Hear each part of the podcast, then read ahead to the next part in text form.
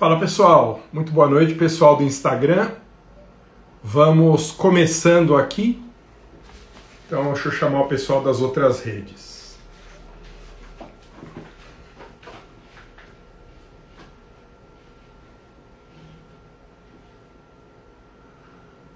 Olá, muito boa noite, seja bem-vindo, seja bem-vinda a mais um episódio do nosso programa Advocacia Tributária. Eu sou o professor Alexandre Maza e nesse programa nós discutimos as melhores estratégias e oportunidades para quem quer iniciar do zero na advocacia tributária. E no programa de hoje nós vamos falar sobre a redução da base de cálculo do ITBI, um assunto cheio de oportunidades de negócio para a advocacia. Antes disso, lembre, eu tenho avisado isso em todos os nossos encontros nós faremos a primeira maratona da advocacia tributária já na semana que vem, de segunda a sábado, entre os dias 23 e 28 de agosto. Nessa maratona eu vou ensinar gratuitamente as melhores oportunidades da atualidade para você começar do zero na advocacia tributária. Para se inscrever é muito fácil, é só você clicar no link que está na minha bio do Instagram ou aqui na descrição desse vídeo nas demais redes sociais. Não perca primeira maratona da advocacia tributária. Ô Masa, mas por que advogar em tributário é tão bom? Por que, Masa, que você fala tantas vezes que advogar em tributário é o seu futuro na advocacia? Por que, que se repete tanto essa frase? Primeiro, porque tributário é um nicho em expansão, um nicho que só cresce na advocacia. Segundo, porque as causas são escaláveis. Você pode ter com o mesmo material 10, 50, 100, 500, mil, 5 mil, 10 mil clientes. São causas escaláveis porque as oportunidades que eu mapeio aqui para você são só aquelas que permitem a gente usar os mesmos materiais para todos os clientes. E no meu curso completo da advocacia tributária, eu ensino 24 oportunidades de negócio, três delas eu vou falar na nossa primeira maratona da advocacia tributária e no curso completo eu entrego petição inicial, modelo de contrato, roteiros, tudo de que você precisa, tá bom? Mas as causas são escaláveis na advocacia tributária. Terceira razão é que um mercado enorme, não sei se você sabe, mas no direito brasileiro, qualquer pessoa pode ser contribuinte, ainda que menor de idade. Então nós temos virtualmente 220 milhões de potenciais clientes na advocacia tributária. Quarta razão é que o mercado da advocacia tributária ele existe independentemente do tamanho da cidade, da importância da sua região. Em todo canto do Brasil tem, por menor que seja a cidade, pessoas que devem pelo menos o IPTU e o ITBI, impostos municipais, o IPVA, o imposto estadual, e no mínimo o imposto de renda. Então, um municipal, um estadual, dois, ou um municipal, um estadual e um federal. Perceba, em qualquer canto do Brasil, nós encontramos contribuintes perante os três fiscos. E quinta razão, quando a gente advoga em tributário, como as causas são escaláveis, você é que escolhe a oportunidade de negócio e não a causa te escolher. Eu venho chamando as causas de oportunidades de negócio. E é legal que você saiba isso. Na advocacia, cada causa escalável é uma oportunidade de negócio. Eu tenho te mostrado quais são as mais importantes oportunidades de negócio, quais são as grandes causas de momento, tá? E isso evita aquela história de qualquer causa que aparecer no escritório a gente pega. Isso daí é uma armadilha. Qualquer causa que aparece no escritório a gente pega. Isso é uma armadilha porque faz com que no curto prazo, no médio prazo, você tenha que fazer tanto esforço para cada uma dessas causas pingadinhas que vem aparecendo no escritório que você não dá mais conta de prospectar novos clientes. Aí é difícil crescer na advocacia. Então, nós temos que focar a nossa atenção em causas escaláveis em que eu possa atender com os mesmos materiais, com a mesma lógica, com o mesmo processo, quantos clientes aparecerem. E aí nós escolhemos a oportunidade, como essa de hoje, teses relacionadas ao ITBI e a gente prospecta clientes nessa oportunidade. E aí só vai aparecer para a gente cliente dessa oportunidade escalável que a gente escolher. Tá bom? Ô Masa, quais são os tributos brasileiros, Masa, que incidem sobre a propriedade imobiliária? O dono de um imóvel paga quais tributos no Brasil, Masa? Bom, basicamente são cinco impostos: o IPTU, que é pago na área urbana, o ITR, quando o imóvel está localizado em área rural, ITR é o imposto da União, o ITBI, que é o nosso assunto de hoje, mais um dentro do município, tá? mais um tributo municipal. Deixa eu ver se eu melhoro o áudio aqui. Tá, o ITBI é um tributo municipal, conforme nós veremos ainda hoje. Tá? A informação mais básica de todas é essa. O ITBI é um imposto municipal. Deixa eu melhorar o meu som aqui, gente. O pessoal está dizendo que não tá legal o som. Já ajusto rapidinho aqui. Legal, pessoal das outras redes me ajuda aqui ver se agora o som está bom. Então eu dizia, no Brasil, a propriedade imobiliária deve cinco, basicamente cinco impostos. IPTU, se o imóvel está localizado na área urbana, ITR, se está localizado na área rural, ITBI, que é o imposto da nossa conversa de hoje, né, o imposto municipal, ITCMD, que é o imposto da herança de doações, e indiretamente o imposto de renda, na medida em que nós temos que declarar todas as propriedades imobiliárias que nós temos perante a Receita na hora de fazer a, a nossa declaração do imposto de renda. Tá bom? Então estamos falando basicamente desses cinco impostos: IPTU, ITR, ITBI, ITCMD e Imposto de Renda. Ô Masa, quais são as grandes oportunidades para a advocacia tributária em relação ao ITBI, Masa? Ô gente, eu sempre falo, essas oportunidades que eu vou mapeando aqui conosco, essas oportunidades são aquelas escaláveis que eu escolho, tá, as mais importantes do mercado, tá bom? E sempre com foco em quem quer começar do zero na advocacia tributária, quem quer dar uma virada de mesa na advocacia, sempre começando do zero, tá bom? Deixa eu só melhorar o som aqui, que ainda não tá legal.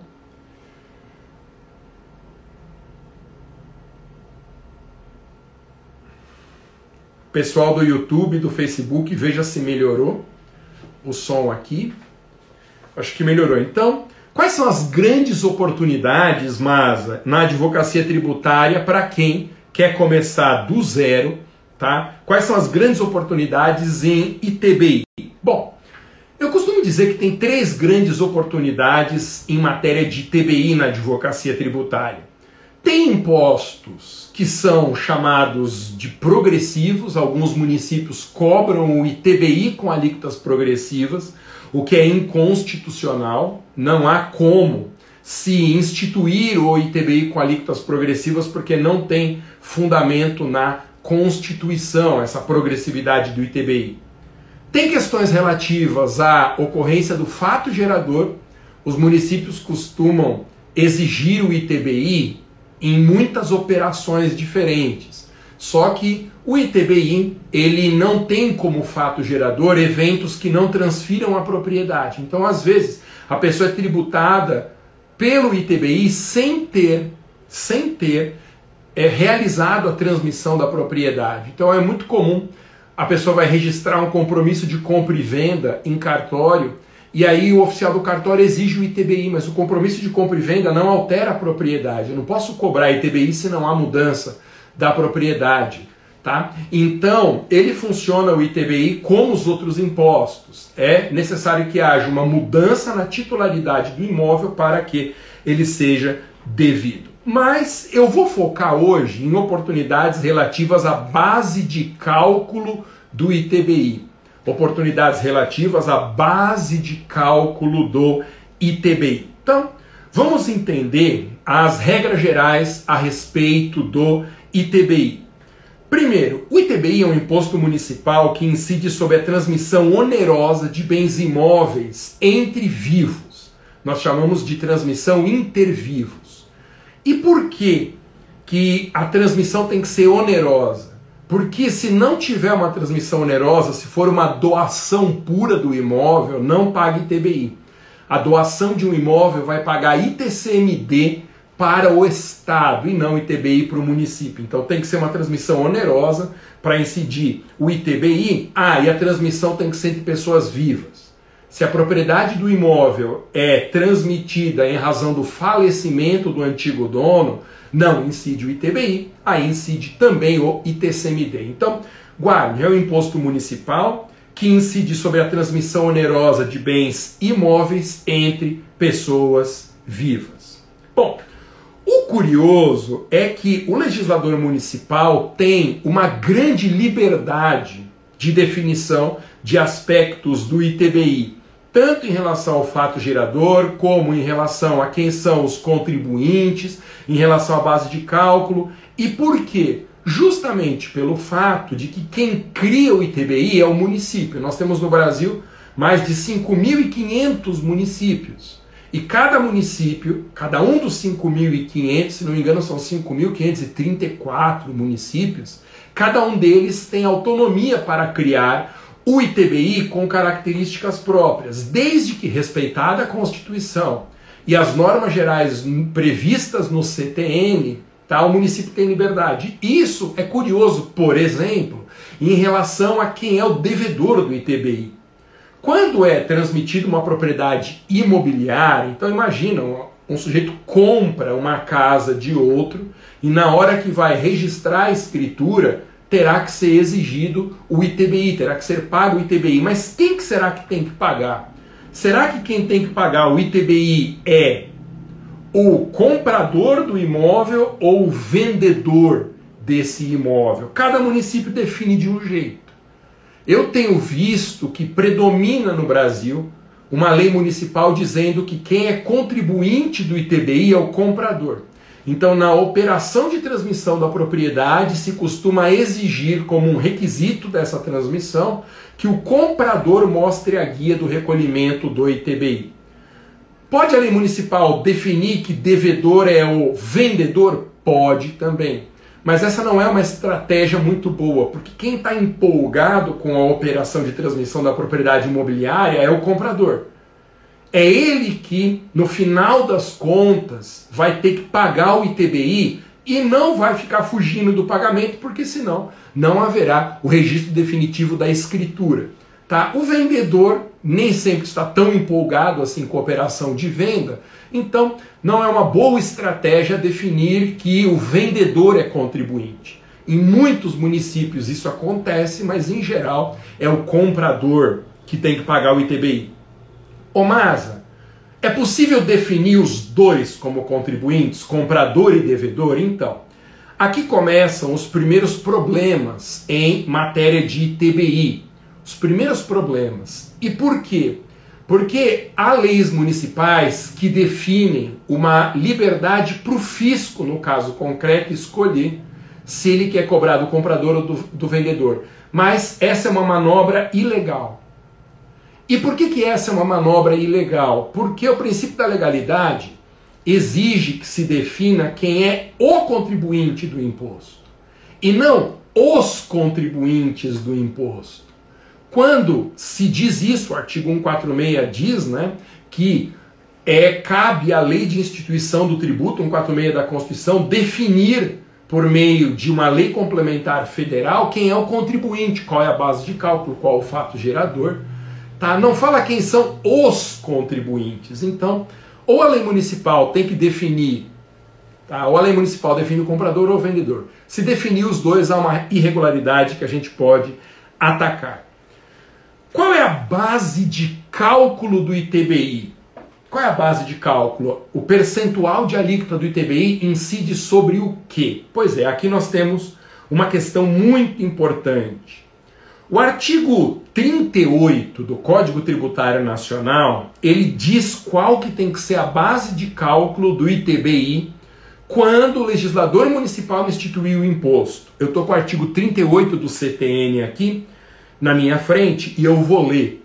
Tá? Diz assim, abre aspas, artigo 38 do Código Tributário Nacional. A base de cálculo do imposto, está se referindo ao ITBI, né? esse é um capítulo do CTN que fala do ITBI, é o valor venal dos bens ou direitos transmitidos. Repito, Código Tributário Nacional, artigo 38, a base de cálculo do imposto, do ITBI, é o valor venal dos bens ou direitos transmitidos. Então, o CTN, eu já te expliquei isso, ele não cria tributo.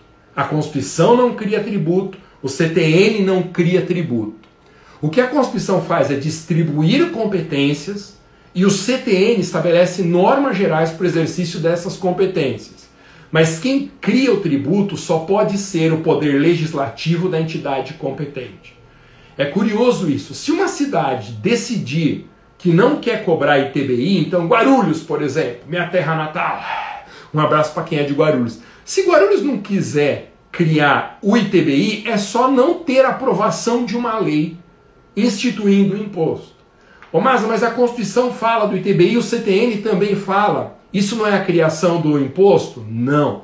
O imposto só é criado quando for aprovada a lei no parlamento da entidade competente, no caso do ITBI, no parlamento do município, pela Câmara Municipal. A Constituição apenas define as competências e o CTN estabelece as normas gerais em matéria em matéria de tributação.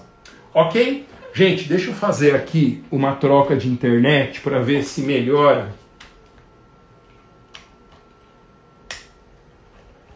que os o som tá muito ruim. O pessoal do YouTube está reclamando aqui. O som tá muito ruim. Tá? Então eu fiz uma troca de internet. Espero que melhore o som aqui. Bom, então eu dizia, o CTN, como norma geral em matéria do ITBI, ele estabeleceu no artigo 38 que o valor venal tem que ser a base de cálculo. Bom, o que, que, tem acontecido com frequência? Valor venal do imóvel, se nós pegarmos o sentido da palavra venal no dicionário, nós vamos perceber que valor venal é o valor de mercado que o imóvel tem. Valor venal literalmente significa isso, o valor de venda no mercado. E se você lembrar bem, o município ele já utiliza o valor venal como base de cálculo para o IPTU. Todo mundo que paga o imposto predial e territorial urbano para o município paga sobre o valor venal do imóvel. Como que o município define o valor venal do imóvel para fins de IPTU? O município aprova uma planta genérica de valores, que é uma lei, definindo o metro quadrado do imóvel em cada região, e aí basta você multiplicar a metragem do imóvel por aquele valor da planta genérica que você chega no valor venal do imóvel. Quase sempre, o valor venal do imóvel para fins de IPTU, ele é muito baixo. Quase sempre ele é muito baixo. E nós sabemos isso com exceção de um ou dois municípios que fazem uma cobrança de IPTU mais ou menos a partir do valor real, a tendência é que o IPTU tenha como base de cálculo mais ou menos um terço, às vezes um quinto do valor de mercado do imóvel. Ora, se o CTN diz que a base de cálculo do ITBI é o valor venal do imóvel e o município já definiu o valor venal para fins de IPTU, eu só posso cobrar ITBI com base no valor venal utilizado para o IPTU. Porque senão eu vou ter dois valores venais para fins de tributação municipal que não faz sentido. Só que o município não se conforma com essa realidade de que o ITBI seja cobrado com base no valor venal para fins de IPTU. O que, que os municípios têm feito de mais ou menos cinco anos para cá? Os municípios vêm alterando por lei a base de cálculo do ITBI, não utilizando mais o valor venal do imóvel, mas utilizando o valor do negócio, tá? Por quanto que o imóvel foi vendido. Então, esse valor do negócio, ou então, uma coisa muito esquisita e que é irregular, o município diz assim: olha, a base de cálculo do ITBI vai ser o valor venal, ou o valor negociado, ou o valor de referência, que é um outro cálculo lá que os municípios fazem. Ou seja, a lei municipal criou essa pegadinha de definir três bases de cálculo para o ITBI, e quando chega no momento da cobrança do imposto, a Secretaria de Finanças olha para esses três valores e diz assim: qual que é o maior deles? E calcula com base no maior deles. Essa é uma clara irregularidade. Por quê? Porque um imposto só pode ter uma base de cálculo. Isso está no artigo 97 do Código Tributário. Somente a lei poderá estabelecer, diz o artigo 97, criação e aumento de tributo, extinção e sua redução, causas de suspensão, extinção e exclusão do crédito tributário e só por lei pode ser definida a base de cálculo. A base de cálculo. Não está dito as bases de cálculo. Não tem sentido nenhum o imposto ter mais do que uma base de cálculo. E isso tem acontecido em praticamente todos os municípios de cinco anos para cá. E aí nós temos uma irregularidade que se configura numa oportunidade na advocacia. Por quê?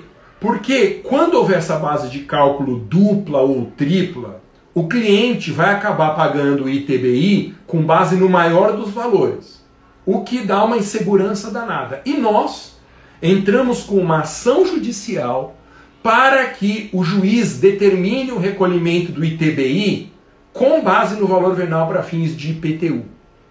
Por quê? Porque sempre vai ser uma base de cálculo menor e aí o ITBI vai incidir sobre uma base menor, o imposto devido é também menos do que o município exige, tá bom? Então é muito importante que você visualize esse contexto.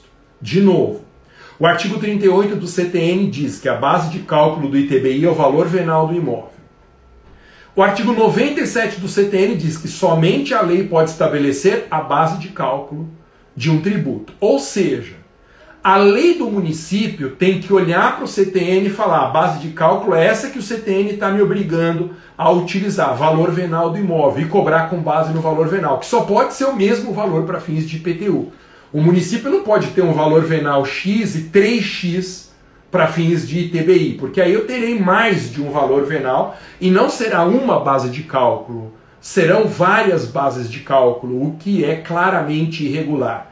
Verifique se no seu município ou no município onde o ITBI é cobrado do cliente, se a cobrança é feita com base em um valor que não seja o valor venal do imóvel, tá? puxa pela lei municipal o dispositivo que institui o ITBI, todo município tem que ter, se quiser cobrar o ITBI, uma lei municipal que institui o imposto e veja lá qual que é a base de cálculo. Se for qualquer, se for qualquer grandeza diferente do valor venal para fins de IPTU, essa base de cálculo é, cálculo é irregular, a gente entra com uma ação judicial em favor do cliente para que ele consiga finalizar a operação de transmissão da propriedade sem o recolhimento do ITBI a partir de uma base de cálculo, que é uma base de cálculo diferente da exigida pelo Código Tributário Nacional. Interessante, né? Essa é a linha geral da oportunidade base de cálculo em matéria de ITBI. Então, eu já te disse qual é a tese, qual é a situação do cliente para se favorecer pela nossa atividade, qual é a solução, uma ação judicial para determinar, para que o juiz determine a transferência da propriedade sem o recolhimento do ITBI que exceda o valor venal do imóvel.